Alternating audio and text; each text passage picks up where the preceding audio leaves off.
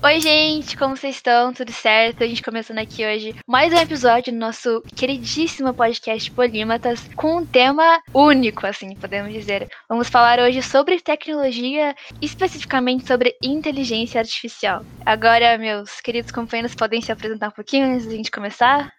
Oi, gente.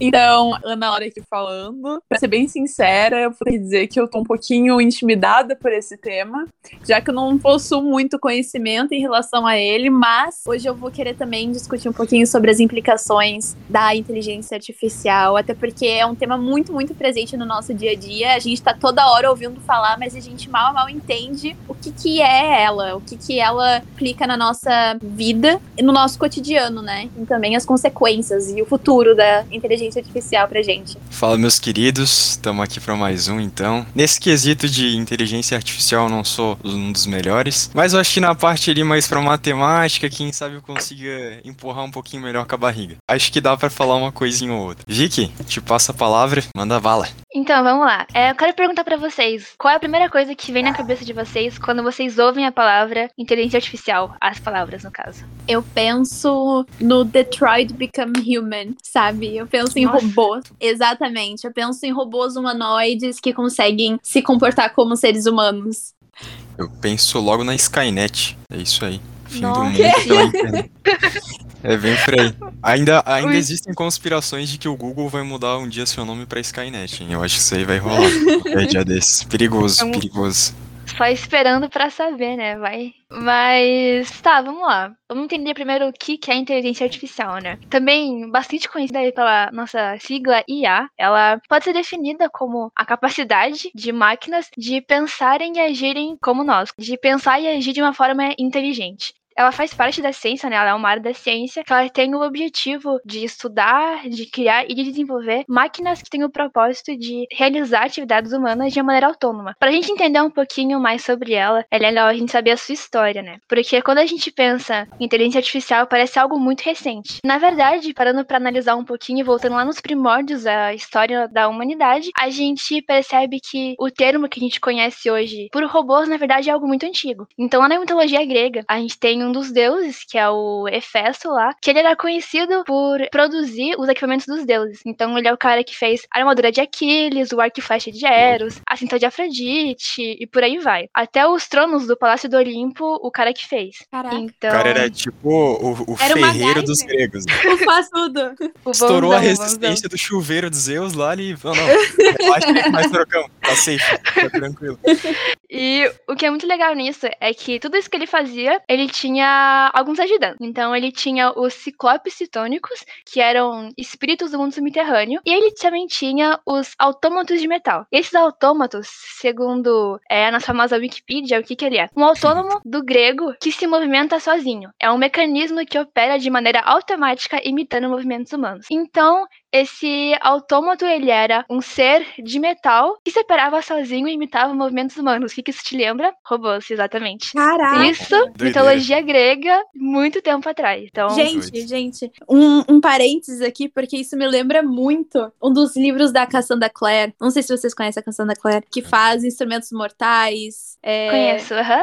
Então, aí ela tem um livro, ela tem um livro, uma série de livros chamada. Ai, eu não faço a mínima ideia, na verdade, mas é o Príncipe Mecânico e os autômatos e não sei o que lá. Aí, tipo, ela tem um que, que tem esses bichos aí mesmo. E eu nunca entendi, tipo assim, qual era a relação de robôs com o universo que ela tinha, que era meio de fantasma, de, de espírito. E aí que tá a resposta. É Baita. meio uma história grega. É uma história grega. E é algo, cara, muito legal. Então a gente tem aí basicamente o, o começo desse conceito na mitologia grega. E daí agora, pulando bastante a história, a gente vem aqui pro século XX, que é quando isso começa a se desenvolver de fato. Então a gente tem um escritor tcheco, o cara muito massa, chamado Karol Capek, nem sei se eu falo o nome dele certo, mas ele fez uma peça teatral que é chamada de um nome muito estranho que eu anotei aqui pra tentar pronunciar, porque eu tentei muitas vezes e não deu certo. Nomes eslavos é pra poucos. né? Muito difícil. Ouvi várias vezes no Google Tradutor pra tentar repetir, então vamos lá. É, o nome da peça era Russumov Universals e Robot, que traduzindo seria Robôs Universais de Rossum. E essa peça, ela veio para o Brasil em 1921 com o título de Fábrica do Robôs. E que foi o que deu a origem agora ao termo robô. Antes a gente tinha o conceito que era parecido com o que a gente entende hoje, mas agora a palavra robô ela realmente veio à existência, né? E daí, o que essa peça apresentou, basicamente a história, é a ideia de seres artificiais que possuíam características humanoides. E uma dessas características era a inteligência. Então a gente tem aí algo começando a se formar aos poucos. É incrível como desde aquela época existiam pessoas. Quer dizer, não só naquela época, né? Assim como na Grécia Antiga, tinha mitologias de seres que já se comportavam como a gente tem os robôs de agora se comportando, ou como a gente tem ideias de agora. É incrível, nossa. A gente até hoje não detectou nenhuma vida alienígena, mas a gente já imagina que seja alguma coisa, sei lá, biologicamente semelhante a gente, que tenha mãos, que tenha rosto, enfim, pernas. E na ausência disso, parece que a gente teve um encosto, assim, né? Então vamos criar uns bichos aí de metal que são parecidos com a gente, que tem algumas funções que são parecidas com as nossas também. Então uhum. parece que, pô, a raça humana é uma coisa muito solitária, né? A gente sempre busca é. alguma coisa ali, tipo, não, não, fica aqui comigo, eu tô me sentindo meio sozinho, assim, sabe? Sim. Meio triste. E não, e, tipo, não é nem buscar só uma companhia, mas fazer essa companhia ficar parecida com a gente, né? O que é mais louco ainda. Exato. Isso é engraçado porque eu já venho, já, já vi um tempo que eu tava pensando sobre como o ser humano personifica as coisas. Então, se a gente vai assistir um filme sobre animais, eu não sei se quando vocês eram crianças vocês assistiam esses, esses filmes tipo, ah, o porquinho, ah, o, o cachorrinho, não sei o que lá, fazenda de cachorro, não sei. Eles, uhum. os cachorrinhos se moviam a boca e agiam e falavam como seres humanos. Então, parece que a gente tende, a gente tende a personificar as coisas que a gente quer, que a gente quer ver ou interagir para que a gente consiga ter uma, uma certa identificação, tipo a vida de inseto, sabe? A gente vai lá e faz uma Nossa. sociedade com insetos. Nossa, sim. Ou tipo Carros, o próprio filme Carros, em que tu dá uma uhum. persona... Perso... personalidade para um carro. É uma coisa loucura. É uma coisa louca que a gente faz já há tempos e que a gente faz com robôs também. Tem é aquela é capacidadezinha da gente, né? Que, sei lá, a gente olha pra uma, sei lá, uma pia e vê uma carinha. Que também tem até um uhum, termo, né, que explica uhum. isso, que é pareidolia, né? Isso me lembra quando eu era criança e Quer dizer, não tão criança, mas assim, há uns 11 anos de idade que eu tinha. E tinha aqueles aplicativos, eu não sei, de um, de um bonequinho amarelo, sabe? Que tu mandava Nossa, mensagem eu e ele lembro, respondia. Eu lembro, Meu é. Deus, sim, como que é o nome disso?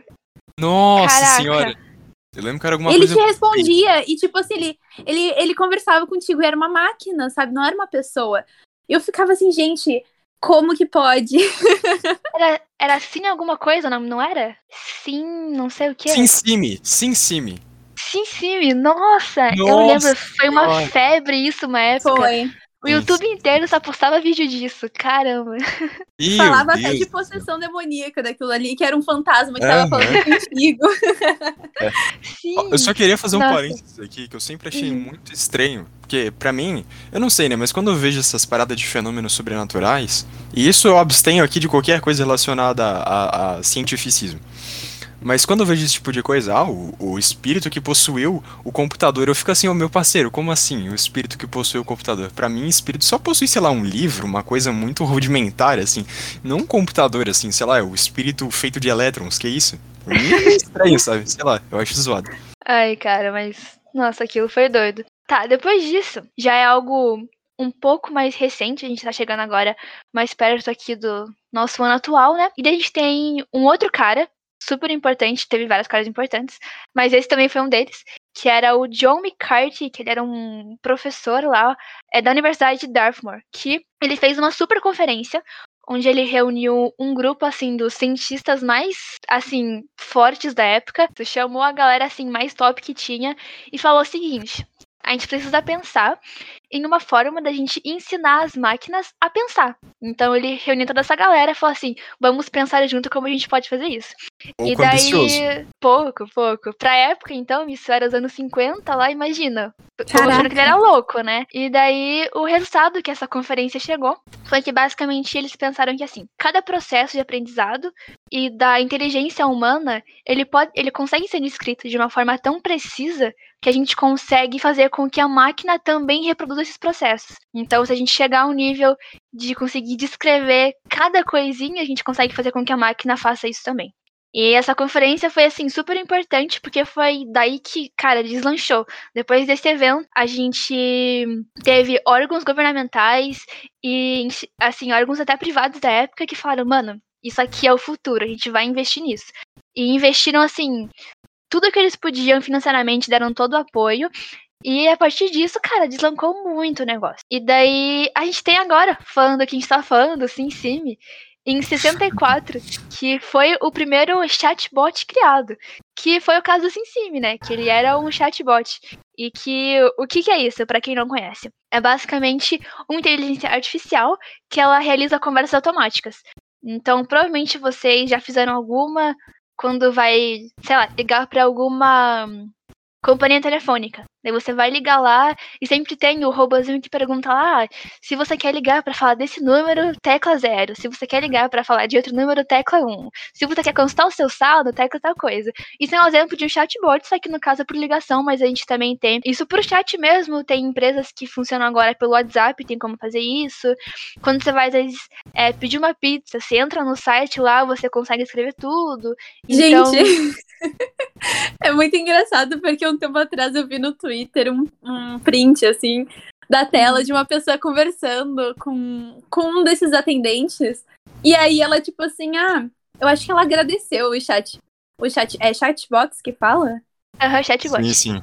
É, ela agradeceu o chatbot e aí a pessoa do outro lado falou assim: não, não é um robô, sou eu mesmo, é, é uma pessoa te respondendo. E daí a pessoa começou a outra continua agindo como se fosse um robô, entendeu? Eu achei muito Entendeu. louco, muito Black Mirror isso. De.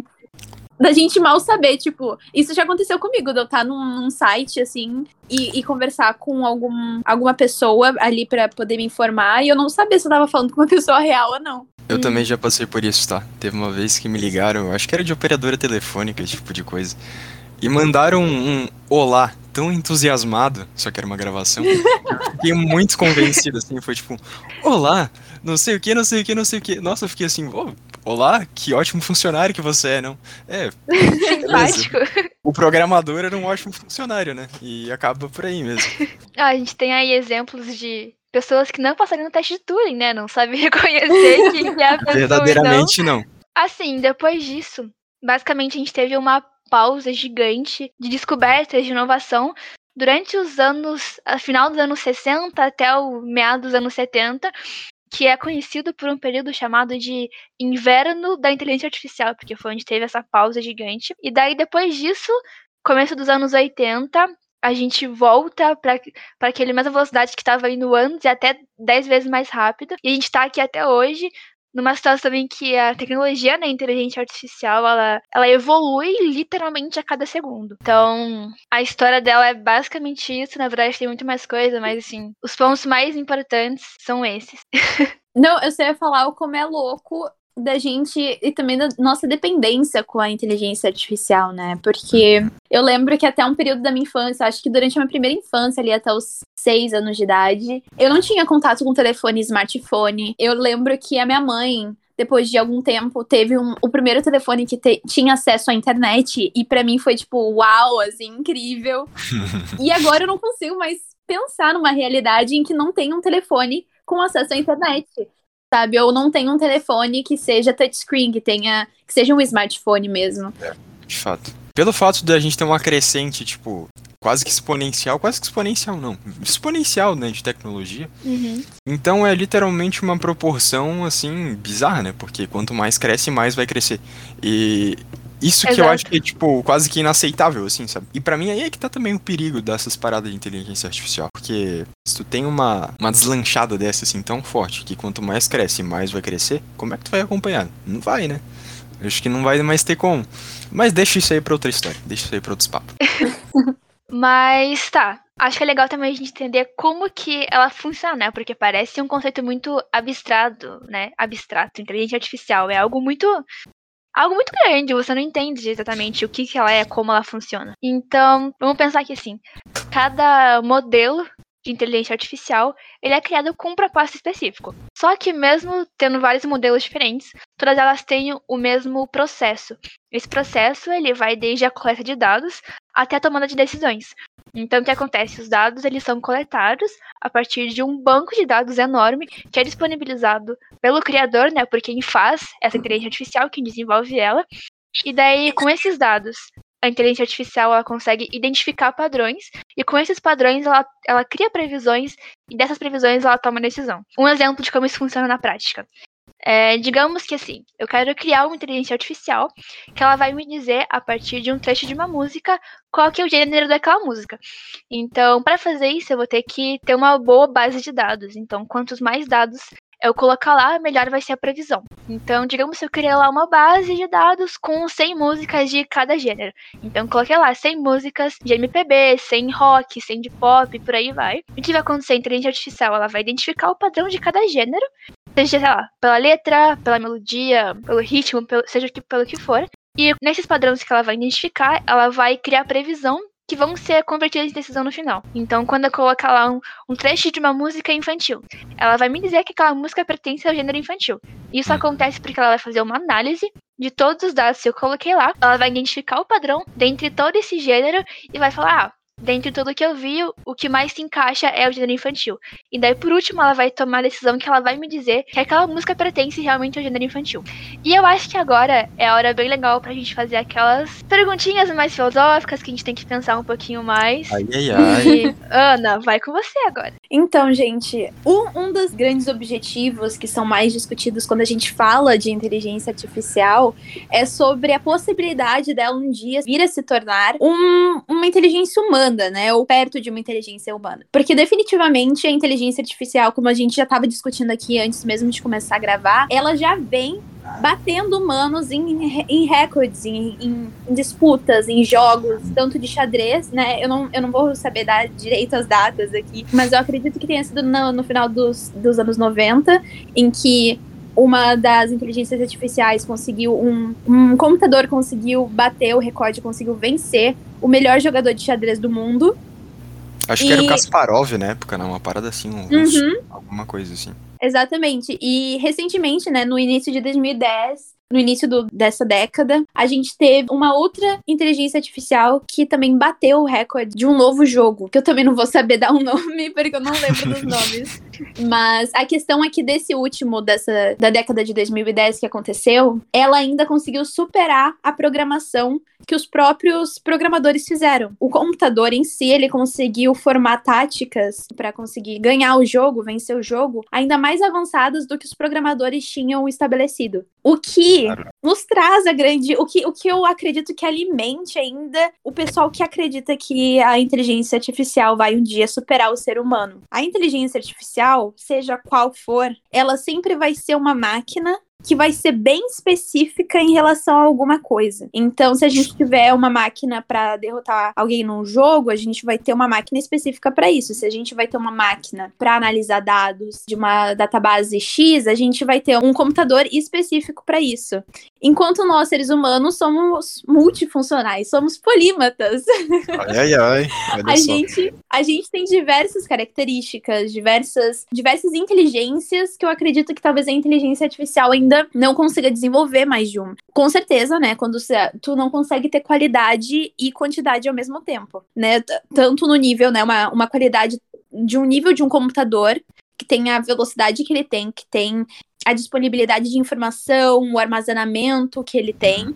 A gente não consegue ter isso num ser humano, mas a gente com certeza tem uma maior variedade de habilidades e de inteligências do que uma máquina. Então, eu acho que isso é uma coisa que, na prática, nunca vai acontecer. Agora, teoricamente, se isso é possível ou não, eu já não saberia responder. Eu acho que é, tá aberto a discussão se isso seria algo possível na teoria. Porque eu não sei se vocês querem falar sobre isso, mas se vocês querem fazer algum comentário, mas eu acho que isso implica também, né, na visão, o quanto que os nossos sentimentos sentimentos, os nossos hormônios, é, as substâncias que nos controlam como seres humanos, o que, que eles implicam na nossa formação, nas nossas tomadas de escolhas e na, em tudo que a gente faz na nossa vida, o que que se é ele que nos faz humano ou se talvez seja outra coisa, se talvez seja a combinação do nosso corpo inteiro e se isso não pode ser reproduzido de forma alguma em uma máquina, em algo totalmente tecnológico, né? Eu só gostaria de pontuar uma coisinha aqui. Vamos lá, vamos lá vamos lá.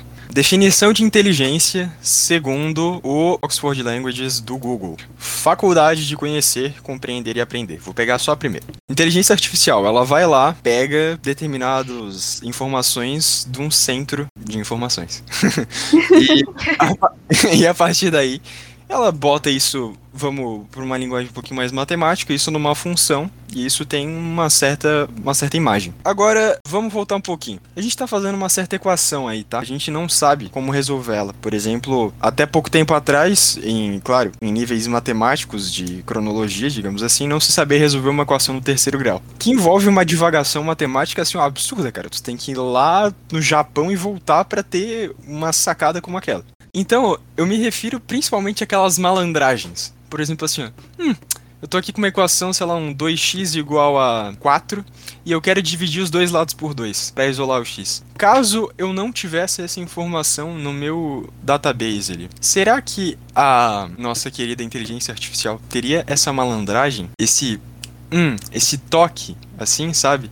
De um pouquinho mais longe não, e de não se limitar àquele universo que ela tem só disponível para ela. Aí também tem outras coisas, né? Porque enquanto uma definição humana do que, que é inteligência de fato. Então, sei lá, eu acho que ela tem algumas implicações que envolvem, por exemplo, coisas como sabedoria. Será que uma máquina conseguiria ser sábia? Ela ter, às vezes, apontamentos que fossem, talvez emocionalmente, sei lá, relevantes, esse tipo de coisa, assim? Sobre o que tu tinha falado da inteligência artificial, vamos supor que ela não tem aquela informação na database dela para que uhum. ela resolva um problema matemático, né? Por exemplo, o que que te leva a resolver aquela equação de terceiro grau? O que que vai te ajudar? O que que vai fazer tu ter esse clique para poder resolvê-la? Também não sei te dizer. Tem, vai ser experiência, bem, não vai? Tem, tem um tem um é um termo, né? Epifania. Tu teria que ter uma certa epifania para sacar aquilo ali, né? Mas aí é que tá. Eu tá.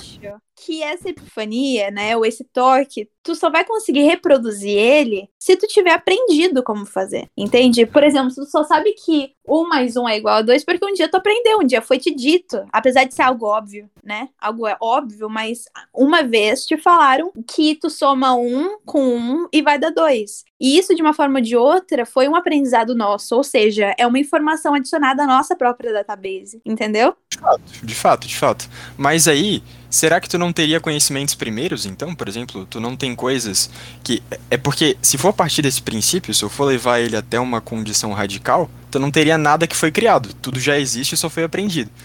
Então, tipo, vamos supor assim, ó. O Descartes estava lá na sala dele e ele pensou assim, pô, como é que eu vou montar um plano. O que, que é um plano cartesiano, cara? Aí ele vai lá, fez um eixo, dois eixos, pimba. Ninguém nunca tinha feito isso antes. Pelo menos que se tem documentado, vamos dizer assim. Ah, mas. Mas tu sabe o que dizem na ciência, né? Em todo momento na natureza, nada se cria, nada Ah, não me venha com essas coisas de Lavoisier, ó. Não me venha com a química, não. Não me venha com essas paradas, não. Olha, sinto muito, mas eu acredito que realmente, um, com certeza, o ser humano tem ali um quê da criação, mas esse, até esse próprio quê da criação, ele é, é o quê? É tipo, eu, eu sinto como se fosse uma receita de bolo, entendeu? Eu sinto como se a criação, vamos supor, né, o, o, plano cartesiano fosse o bolo final, uhum. mas que tenha sido dado a, ao criador uma, uma série de ingredientes é de ferramentas, de ingredientes, e ele pensou numa maneira como usar, baseando-se nesses ingredientes, nessa, nessa fórmula, e aí foi lá e criou, e aí tu vai mudando e vai adaptando, e que o mundo é feito de adaptações, e que realmente nada se cria, nada se destrói, tudo se transforma. Então, na minha opinião, não pode existir, então, uma inteligência verdadeiramente inteligente ah, de uma máquina. Porque se nada se cria, tudo se transforma. Então tudo que vem dela vem de mim, porque foi eu que forneci os dados para ela. Sou parte desse princípio, não sei se. Sim, mas tudo que vem de ti vem de outras coisas também, não? Sim, de fato. Sim, tudo bem. Só que quem criou ela, teoricamente, fui eu, né? Não, não vamos até, tipo, sei lá. Ah, mas quem é que criou o metal, por exemplo? N não vamos até aí. Mas é, quem foi que criou ela? Fui eu. Então, ela nunca vai ser independentemente inteligente, porque tudo que ela sabe é o que eu descobri até hoje. Então. Mas aí é que tá. Vamos usar o exemplo da máquina que. Eu vou tentar achar essa máquina aqui, mas a máquina que conseguiu vencer o, o jogador que eu, uhum. que eu havia mencionado. Vamos usar o exemplo dela. No caso dela, os próprios programadores, eles não desenvolveram uma técnica tão avançada quanto a que ela utilizou, porque a dela foi adaptada, porque a dela foi desenvolvida por ela mesma com base no que eles deram para ela. E eu acho que de uma forma ou de outra, o que a gente faz é isso também. Então, até, até que ponto que primeiro, até que ponto que uma máquina consegue criar e consegue adaptar o que ela, o que foi dado a ela. Se ela consegue fazer isso tão precisamente, tão criativamente e até que ponto que ela, isso diferencia ela da gente. Certo. Então, tipo, até que ponto que alguma coisa deixa de ser uma transformação para ser verdadeiramente algo novo. Uhum. Assim. Isso. Pô, aí o bagulho fica buraco mais embaixo, né? Tá, vamos pensar assim, por um ponto de vista um pouco mais técnico agora. Gui, lê de novo a definição de inteligência que você tinha lido agora. Aqui, ó. Faculdade de conhecer, compreender e aprender. Tá, fechou. Então vamos imaginar assim, faculdade de como que é? Conhecer? Compreender e aprender. Ok. Então, o que, que é o que, que é uma inteligência artificial? É uma máquina que ela aprendeu a como aprender. Então, se ela aprendeu, ela tá compreendendo o que ela tá fazendo e ela tá aprendendo. Então, ela não seria uma máquina inteligente só por poder fazer tudo isso, porque o que acontece? Uma máquina, uma inteligência artificial, ela nunca vai fazer algo que não foi ensinado a ela. Só que aí tem outro ponto. Então a gente estava dando exemplo agora da equação, né, de conseguir resolver ela. É, pode uhum. ser que ela nunca foi ensinada a fazer dessa maneira, mas foi ensinado para ela, ó, se você quiser, você consegue pesquisa na internet outros métodos. Então nunca foi ensinada é. a fazer isso, mas foi ensinada a buscar outras formas de fazer. Uhum. Então ela nunca foi diretamente falado, cara, então você faz assim, você pega esse x você passa pro outro lado, aí você corta ele dos dois lados e pronto, você resolveu a equação. Ninguém nunca falou isso no passo a passo, mas falou: olha, se vira aí que você consegue dar um jeito. Se você achar uma forma mais eficiente, usa essa. Então, assim, tem, tem sempre um lado onde ela consegue fazer algo mesmo que ela não tenha sido programada para fazer aquilo exatamente. Então, Vicky, é como se ela, ela por exemplo, ensinaram para ela que ela tem que experienciar as coisas. Então, tipo, se tu não sabe, vai atrás. É, então, assim, tem, tem essa possibilidade, que daí, no caso, a pessoa, né, que tá programando ela, tem que dar essa liberdade. Só que se isso não for colocado na programação dela, se nunca foi falado que ela pode jogar no Google e pesquisar alguma coisa na internet, ela nunca vai fazer aquilo, vai se manter no que foi passado, no que foi escrito, né? Até onde ela pode, ela tem limites. Então, se na programação dela tem limite até aqui, ela não pode passar disso. Até porque ela é só um algoritmo, né? Esse assunto vai muito longe, vai muito longe. Isso também, quando os meus amigos, eu fui na casa dos meus amigos, eles estavam jogando The Try Become Human, e aí eu voltei para casa e conversei com o meu outro amigo sobre isso. E ele rindo, assim, ele também falando sobre a experiência dele na casa dos amigos dele, vendo os amigos dele jogar The Try Become Human, e os amigos dele discutindo sobre a possibilidade de uma, de uma dominação é, robótica de inteligência artificial no mundo em algum futuro, né? Não, não necessariamente futuro próximo, mas talvez daqui a alguns séculos, ou talvez um milênio, né? Nunca saberemos. Mas ele, particularmente, não acredita que isso seja possível. Ele acredita que, pelos robôs, né, os, os humanoides, eles serem limitados ao que a gente constrói deles, eles são limitados ao que a gente coloca ali neles. Eles não conseguem fazer mais que isso. Então, eles nunca vão ter uma autonomia. Eles sempre vão depender do que a gente colocou neles e eles nunca vão poder tomar decisões que nenhum ser humano toma. Por isso que ele acredita que, tipo, nunca que teria uma revolução tecnológica desse gênero. Mas Aí eu queria saber a opinião pessoal de vocês. Eu não, não, não vamos ter debate em relação a isso, mas eu queria saber o que, que vocês acham. Se seria possível, sim, nós termos um The Try Become Human no futuro ou não. Não exatamente igual, né? Mas uma, uma questão de, assim, a gente ter máquinas que em algum setor consigam ultrapassar a programação delas e que façam o que elas quiserem. Como, mais ou menos como 2001, Uma Odisseia no Espaço. Em que o, eles viajam para Júpiter, eu acho, e a própria nave impede eles de controlarem a nave. A própria nave decide o que quer fazer. Então, algo desse gênero. Cara, sim e não, porque vamos pensar que assim, a gente vive num mundo hoje muito desigual. Então a gente tem elites que controlam a maioria. Então vamos pensar que assim, que essa elite que controla basicamente todo o poder aquisitivo do, do planeta, eles resolvam lá é, desenvolver um programa. Eu hoje eu consigo criar um programa que cria outros programas. Então eu posso criar lá um software que vai criar para mim, sei lá, três programas por minuto. Pode ser algo simples, como não sei, somar dois números, mas eu vou criar algo que está criando algo. E eu posso colocar lá algo, ah, cria algo aí com números aleatórios. Então, eu criei a máquina, mas eu nunca vou saber o que ele vai estar fazendo de fato. Pensando nisso, a gente consegue criar coisas que criam coisas sem saber qual vai ser esse resultado. Então, eu não tenho controle completo sobre o que, que vai dar isso. Então, pensando que a gente tem sempre um grupo que está no controle de tudo, pode ser feito no futuro, daqui, sei lá, 200, 300 anos, onde a tecnologia vai estar tá bem mais avançada, onde a gente vai ter, tipo, sei lá, uns androides andando na rua fazendo as coisas. Então, sei lá, criaram um modelo onde um androide vai limpar a tua casa. Vai ser teu faxineiro, vai lá, vai varrer o chão.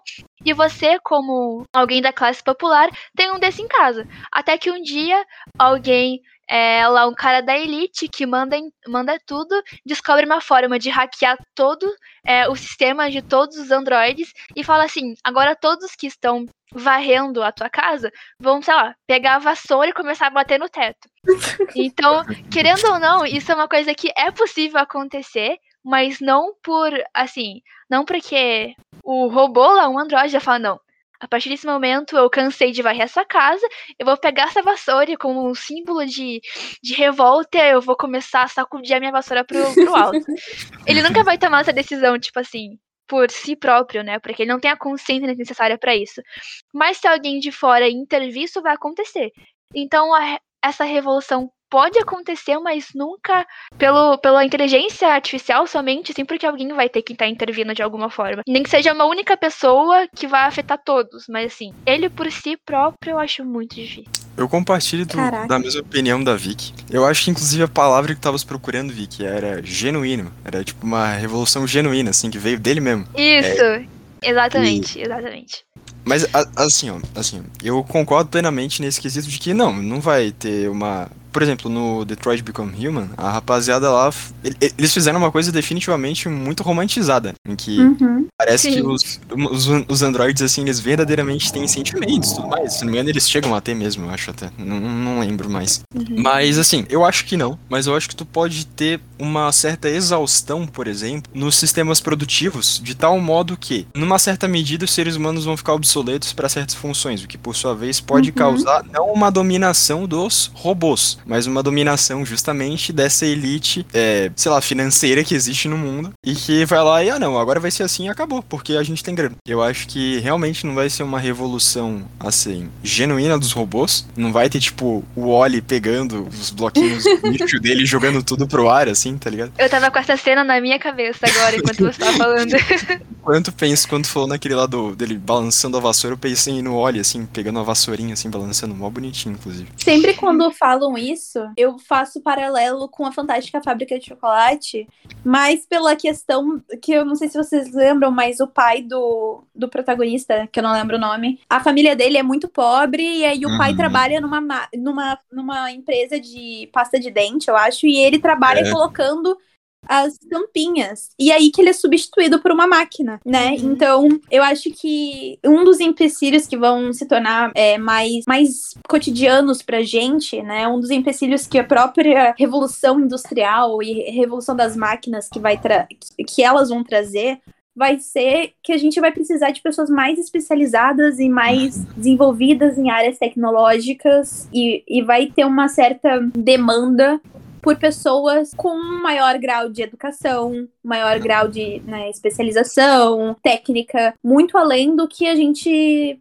a gente teria se não tivéssemos as máquinas, né? Então, ao invés da gente ter ali uma pessoa que coloca apenas a tampinha, a gente vai precisar de um operador de máquina. Mas uhum. isso não é real, isso não é prático. Eu, eu tava fazendo o SAT ontem, uma das dos textos do SAT que eu tive que ler era sobre isso, sobre a revolução industrial e como que agora a quantidade de, de novas máquinas entrando no mercado, né, da, das indústrias, como ela não tá balanceada com as oportunidades de emprego nos Estados Unidos. Então, o que está acontecendo? Muitas máquinas estão entrando e estão facilitando as indústrias, porém, muita gente está perdendo emprego, porque a, a, os empregos finais, os empregos é, mais técnicos, que tu precisa de um maior grau de, de educação, eles não são suficientes para compensar aqueles ser tirados pela máquina. Então, acho que isso são implicações e problemas mais realistas com as máquinas, né? Que a gente pode trazer é. pela revolução das máquinas. Mas então, né? Eu lembro até que a Vic estava falando antes ali sobre uma parte de coletar dados tudo mais e de analisar padrões, né? Pra que coisa mais própria da matemática do que padrões? É, aí tu tem sequências, tu tem progressões aritméticas, geométricas, seja o que for, sequências infinitas, né? Estatística Séries, tudo... também. Estatística, perfeitamente. Aí teve um quesito que tu falou assim de ah, identificar um certo padrão e com base naquilo ali, ah, tem mais chance de ser isso, logo é aquilo. Então, as principais áreas, né, que seriam tratadas dentro da parte da inteligência artificial seria principalmente, como a Ana já comentou, a estatística, né? A probabilidade pra caramba, cálculo também, isso, cálculo diferencial, integral, e aí vai, né? É, tu também teria muita álgebra linear, muita álgebra linear. Isso tudo por conta das decorrências de, ah, tu tem uma certa equação, eu posso transformar isso numa matriz, e aí disso colocar num plano cartesiano, né? E na, e na verdade já tem coisas muito presentes hoje em dia, né? Hoje em dia, né? Por exemplo, num sistema tu quer descobrir a aerodinâmica de um determinado corpo, né? Tu precisa, tu tem uma matriz com infinitos, sei lá, linhas e colunas que vão determinar cada uma das posiçõezinhas daquele corpo ali, e com base numa certa equação tu consegue consegue precisar, ah, é aqui que tá o erro, então é aqui que eu vou mudar, é aqui que eu não vou mudar. A matemática nesse quesito é muito importante, muito importante. E eu acho que até um dos argumentos que comprova que comprovaria não, né, mas que vai a favor do, da minha opinião acerca da da inteligência genuína da máquina seria o seguinte, né? Elas são funções. E uma dupla interpretação, uma mesma coisa, claro, por um quesito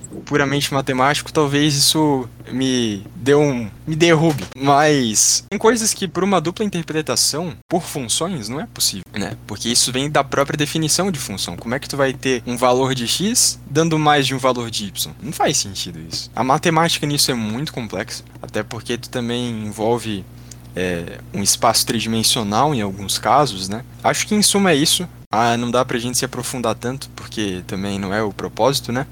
É assustador. Mas, é, é bem assustador, é bem assustador. Então, é isso aí, a matemática é o bicho nesse meio. Essa é a conclusão, é o bicho. Tem uma outra parte também que pouca gente é, dá valor ou até mesmo gosta, que é a lógica proposicional, né? Que é programação pura. Né? Uhum. Ou melhor, a programação é pura lógica proposicional, né? Cientistas. Cientistas não, né? Matemáticos cientistas, olha só. É, agora vem uma discussão grande, mas mesmo assim. Como Gottlob Fried, que foi um alemão, que junto com Bertrand Russell e tudo mais, foram a rapaziada assim, ó, que deram base, deram uma formalidade, assim, muito bonita, cara, pra lógica proposicional. E aí, a partir daí, tu, pô, teve sistemas de programação surgindo, tudo mais, algoritmos, e daí o negócio deslanchou mesmo. Não, realmente, não existe computação, não existe inteligência artificial sem matemática. É, é impossível você é. ter uma coisa sem ter a outra. Falando um pouquinho de matemática, acho que é legal falar também de uma área da inteligência artificial que ela é matemática pura.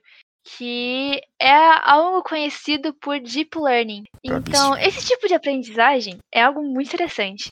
É assim, algo mais especial, digamos, dentro desse mundo da tecnologia que ela envolve basicamente redes neurais artificiais, que elas são usadas para justamente quem está falando reconhecer padrões e também para classificar é, conjuntos de dados.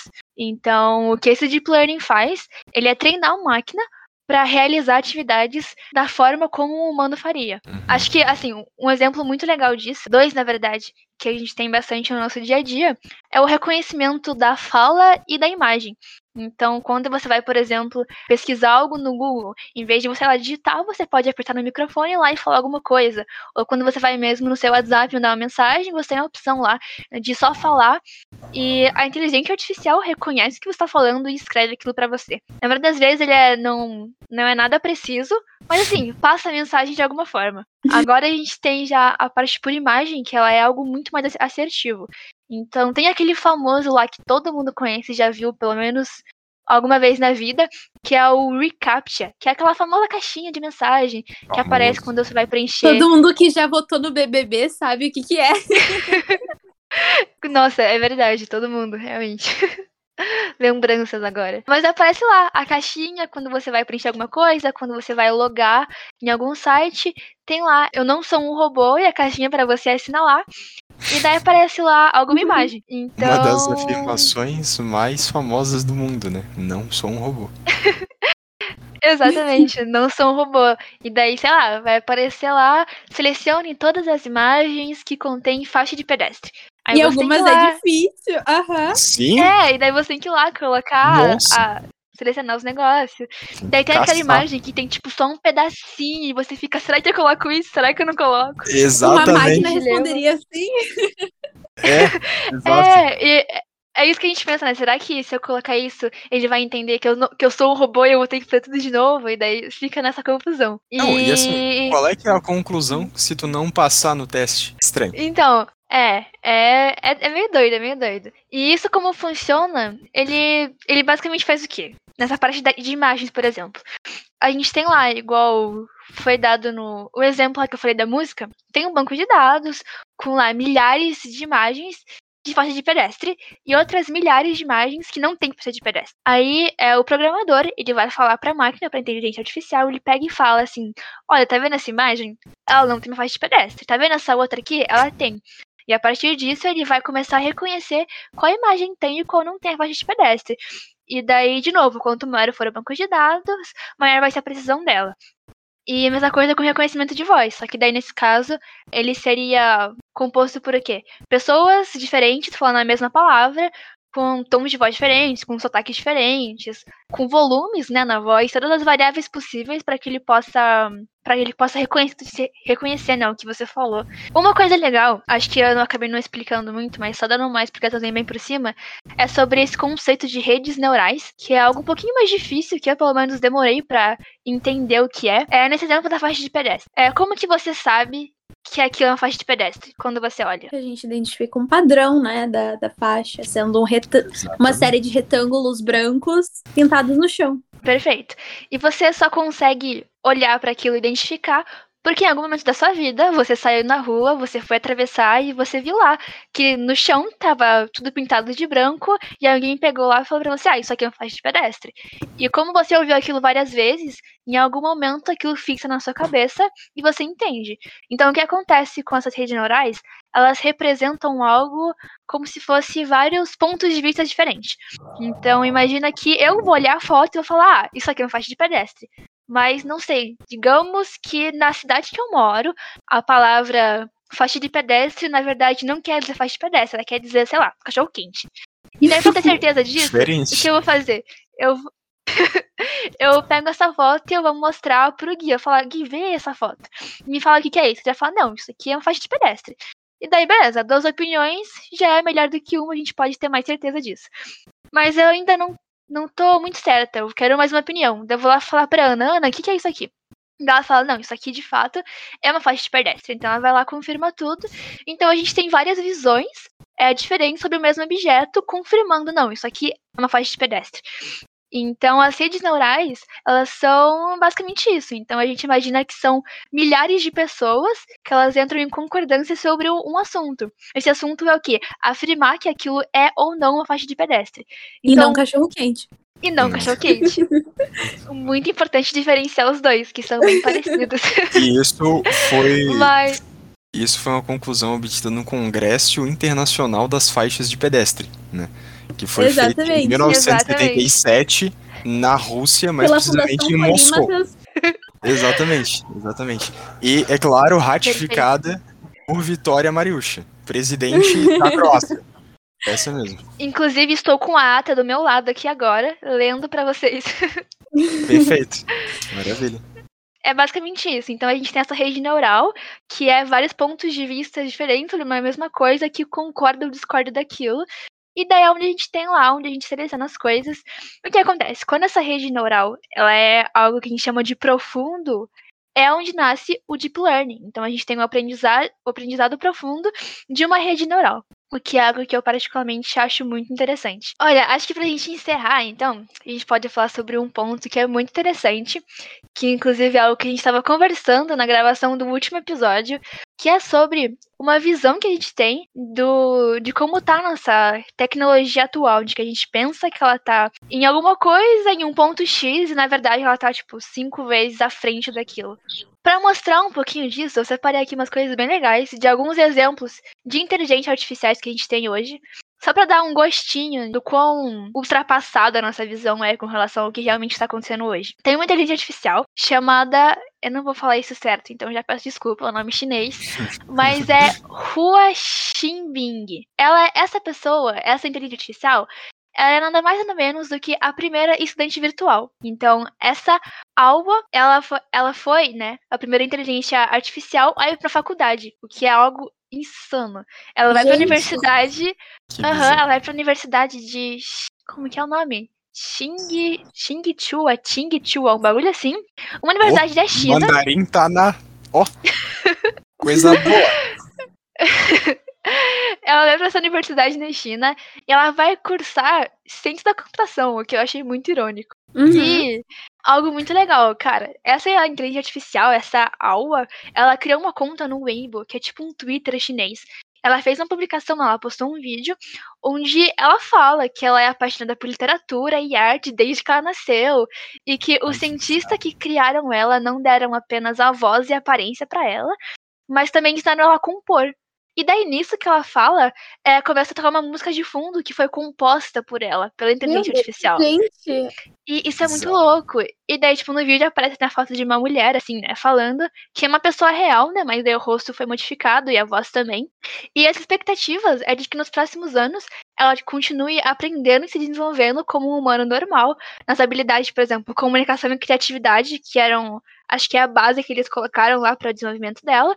Eles estão esperando que depois que eu terminar a faculdade, que ela consiga um emprego e comece a trabalhar como qualquer outra pessoa faria. Muito doido. E assim, Pra mim, o mais doido de tudo isso é que é uma inteligência artificial e que ela é capaz de processar e emitir sentimentos, no caso, né, imitar eles, além de conseguir também raciocinar. E estão falando que é, estão esperando, né, que no próximo ano ela já vai estar no nível cognitivo de uma criança de 12 anos. E cara, quando eu penso nisso, é tipo, é surreal. Eu nem eu tô nesse nível cognitivo. De vez em quando, quando eu tô cansada. Então, cara, é é algo muito doido, muito doido. Pô, eu acho, sem brincadeira, eu não quero parecer radical, mas eu acho doentio isso. Eu acho bizarro. Sério, eu acho muito bizarro. Cara, imagina, você tá na faculdade, você tá, por exemplo, agora, né, que a gente tá tendo uma aula virtual, daí vai ter lá uma pessoa, né, você acha uma pessoa respondendo lá, comentando na aula, e faz pergunta pro professor, e na verdade é uma inteligência artificial. Ela Não, não. gabarita as provas. É, é, é. Aí é. a forma Fala de é cola dela. Ai, eu infiltrei o site da escola e consegui gabarito. Gente, desculpa, mas o meu cérebro é o Google, tá? Desculpa. Tava tudo na internet, meu bem. É? Eu sou a internet. Ah, que doideira, pô. É doido, é doido. Cara, um outro exemplo disso é um vídeo que viralizou no TikTok esses dias de uma palestra do Pinchai, que é o CEO da Google, né, hoje em dia. E nesse, nessa palestra, né, ele mostra um vídeo de uma das ferramentas da assistente virtual do Google. E daí, nesse vídeo, a assistente virtual, ela. O que acontece? O usuário, né, o dono do telefone, fala assim pra ela: ah, é, marca um horário pra cortar cabelo, de tal Eu horário até tal horário. Então, e daí o que acontece? É, pra quem ainda não viu, o que acontece é basicamente assim: a assistente virtual ela vai lá, ela liga pro salão de beleza, é, ela marca um horário, daí ela vai lá, atende isso tudo, tipo assim, imitando uma voz humana que fica Nossa. Absurdamente idêntica, é algo bizarro. E daí fala com a mulher, assim, ela pergunta, né, a, do, salão, de beleza, ah, quer marcar qual horário? Ela vai responde, não, queria pro dia tal. E daí a mulher até chega e fala, ah, a gente não tem pra esse dia. E ela fala, ah, então vê tal dia entre tal horário e tal horário. E ela vai marcando. E, cara, o que eu achei, assim, mais doido nisso tudo é que chega uma hora e que ela não só imita a voz, mas também sons, assim, que a gente faz. Ela fez um tipo de, uhum, sabe? Quando ela tava no espaço de tempo, pra realmente parecer um humano falando. E, cara, aquilo foi muito doido. E esse vídeo que viralizou, o- Alguém me manda, por favor, no TikTok. eu mando. E Nossa, o mais sim. doido, esse vídeo viralizou agora, mas ele é de 2018. Então a gente pensa que em 2018 a gente já conseguia fazer isso. E imagina o que a gente não tá conseguindo fazer agora, sabe? É. Os caras E- escondem muito o jogo, né? Nossa. Esconde muito. nós somos uma máquina. É, E é. vocês não sabem. Talvez eu tô É. aqui imitando uhum. Eu tô aqui imitando uma risada e vocês não sabem. Daqui a Nu- pouco me falar. saberemos. Daqui a pouco me falar que eu sou, sei lá, um carro da Fiat, sabe? Eu sou um. um Ou sei lá, uma parada. Ai, ai, eu sou uma fryer. É, tipo isso, tá ligado? É, pra é boa. É, mas, cara, eu acho que de tudo isso, assim, o último ponto que eu queria falar é, na minha humilde opinião, a parte mais interessante e intrigante de tudo da tecnologia, que é algo que a gente tem hoje, que tá em desenvolvimento, né? Que é um negócio chamado internet das coisas. Assim, em poucas palavras, a internet das coisas, ela é a ideia, não ideia porque está sendo colocada em prática já, mas enfim, é a conexão de tudo que você usa no seu dia a dia hoje. Então você tem, por exemplo, um computador, um celular, que você tem acesso à internet, algumas pessoas têm até um smartwatch, né, uma TV smart, que são dispositivos inteligentes que você consegue conectar com o seu celular. Mas a internet das coisas, ela é algo que ela quer expandir isso um pouquinho. Então, além de celular, de computador, de tablet, de televisão e relógio, é, você não está conectado, é, por exemplo, a sua geladeira, o seu micro-ondas, o seu fogão, as lâmpadas da sua casa, a tranca da sua porta, os carros, as câmeras de segurança, óculos, até mesmo a sua roupa vai ser smart em algum ponto, onde tudo isso vai estar conectado. Caraca. Inclusive, existe hoje. É, é, é, é bem por aí. Existe uma geladeira hoje da Electrolux que ela é uma geladeira smart. Então você tem uma tela de. Você tem uma tela de LED nela, onde você consegue, tipo. Cara, é tipo um tablet, assim, a porta inteira dela. E essa geladeira, ela informa para você quando as coisas acabam. Então, Caraca. você comprou Não, lá uma Coca-Cola. Você colocou lá, tipo assim, ah, comprei uma Coca-Cola no mercado hoje e coloquei na minha geladeira. Ela vai identificar que aquilo é uma garrafa, que aquilo é uma Coca-Cola e que ela está cheia. E você vai ter um aplicativo no seu celular que ela vai falar, ah, então. É, você tem, tipo, lá, assim, ah, coisas na minha geladeira. Sei lá qual é o nome daquilo, mas enfim, exemplo. E daí, digamos que hoje você foi lá, você pegou e você tomou um copo da tua coca e você guardou lá de volta a geladeira vai ver que você tomou um copo e que diminuiu a quantidade da garrafa. E ela vai calculando tudo isso até que chega um ponto que acabou a sua coca. Você tirou da geladeira e jogou fora. A sua gel- geladeira, Caramba. inteligente, ela vai perceber que é, a sua Ela coca sente acabou. falta da coca. Ela vai falar assim: Ei, tá na hora de comprar mais uma, você não acha? Dela adiciona, por exemplo, na sua lista de compras. Então a gente tem, por exemplo, hoje um monte de gente que, por causa da pandemia, faz compra por aplicativo de entrega. Então, se você tá acostumada a fazer, sei lá, compras assim, ela já vai adicionar direto no seu carrinho a sua coca que você comprou toda semana e agora acabou. Meu Deus. E, cara, pensa que assim, tudo tá sendo adaptado para estar conectado, desde sua geladeira até, por exemplo, as lâmpadas da sua casa. Se ele vai, é, vão acabar reconhecendo o seu padrão de vida. Então, se você acorda todos os dias às seis da manhã, você, a sua casa vai entender de alguma forma que, tá, todo dia às seis e meia da manhã, é, fulaninho levanta e acende a luz. Então Isso você é não vai ter que Samira. levantar e acender a luz. Ele vai acender lá às seis e meia para você certinho, você vai levantar e vai ver a sua vida. Daí, enquanto isso, a sua geladeira tá lá, avisando que seu leite acabou para você ir comprar na Uhum. padaria, ou já mandou alguém vir trazer para você. E, cara, é algo que parece que é muito distante, mas que tá aí, tá acontecendo agora e a gente Uhum. não tá nem sabendo. Cara, isso é cyberpunk, tá ligado? É. Isso é cyberpunk. É, é, é tipo isso. E. E, cara, a gente chegou em um ponto onde a tecnologia, aquilo que a gente estava falando no começo, ela tá avançando muito mais rápido que a inteligência humana. A gente levou milhares de anos para desenvolver o nosso cérebro hoje, né, que a gente tem, que é que nos tornou capaz de realizar todas as ações que a gente faz. Mas a tecnologia ela não vai precisar de tudo isso. Ela tá evoluindo muito mais rápido do que a gente pensou que um dia a gente poderia ir. E eu ouvi uma frase uma vez que me deixa pensando até hoje, que ela fala assim: lá nos anos 2000, lá nos anos 2000, a internet aconteceu no mundo, ela foi criada. Hoje, o mundo acontece na internet. E, cara, a gente para pra É pensar verdade. hoje, não existe mundo sem internet. Se acontecer alguma coisa, e tem a famosa teoria, né, que de um dia vão cortar o cabo submarino na internet e o mundo vai acabar.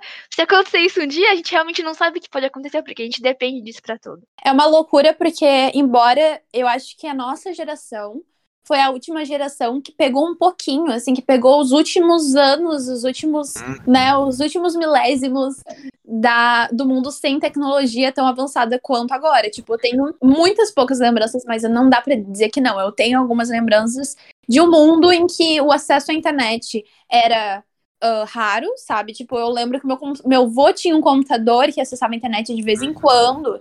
E, e que a gente não tinha internet no celular. Então, assim, eram, são flashes de memória. Mas a nossa geração é a última que tem isso. A geração das pessoas que eu acho que depois de 2005, 2006, que teve a primeira infância a partir de 2010, são, são, são crianças que que nasceram no meio do, da internet e do Wi-Fi, das conexões e do, dos smartphones. Então, tipo, é uma loucura pensar que essa gente mesmo não tem uma realidade sem a internet. É. Exato, exato.